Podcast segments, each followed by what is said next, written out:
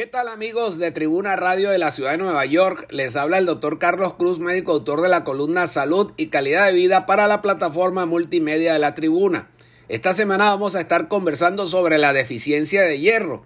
Y es que la deficiencia de hierro es la deficiencia nutricional más prevalente y un precipitante importante de la llamada anemia ferropénica, que quiere decir la anemia por falta de hierro.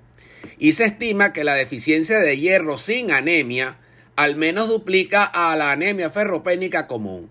La anemia ferropénica es la presentación más frecuente de la deficiencia de hierro.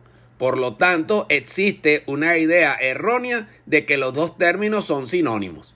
La deficiencia de hierro es un término más amplio y se refiere a las reservas bajas de hierro que no cumplen con los requerimientos corporales de hierro independientemente que la anemia esté presente o no.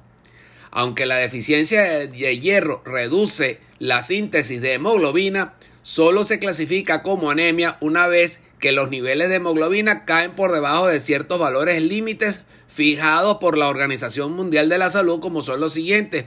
Para varones 130 gramos sobre litros, para mujeres 120 gramos sobre litros, para mujeres gestantes 110 gramos sobre litro. Sin embargo, los síntomas de la anemia como la fatiga pueden estar presentes sin niveles anémicos de hemoglobina. El reconocimiento de la deficiencia de hierro como diagnóstico clínico es crucial para garantizar un tratamiento adecuado, especialmente para pacientes con enfermedades crónicas como la insuficiencia cardíaca, en la cual la deficiencia de hierro puede aumentar la mortalidad a largo plazo. ¿Cuáles son las causas de la deficiencia de hierro? Bueno, el hierro se halla en los depósitos de almacenamiento y en los depósitos funcionales.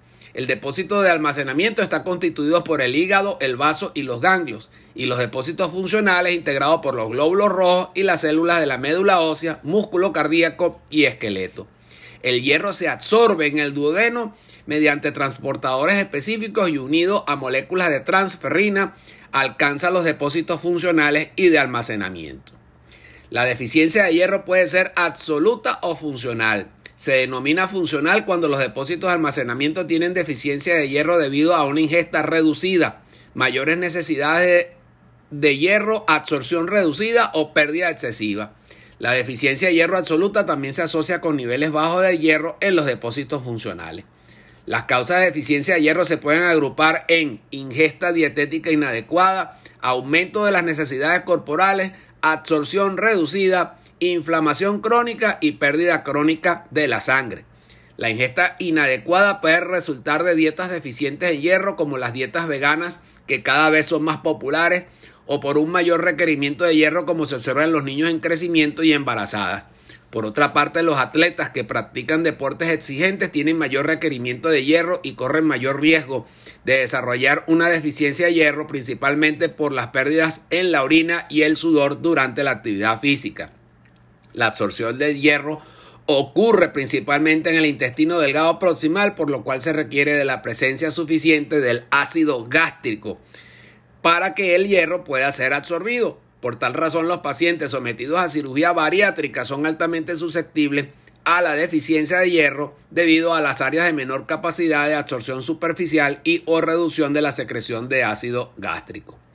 La dieta es importante en el manejo de la deficiencia de hierro y los pacientes deben tratar de consumir carnes, aves o pescado al menos cinco veces por semana con productos integrales complementarios como legumbres y verduras.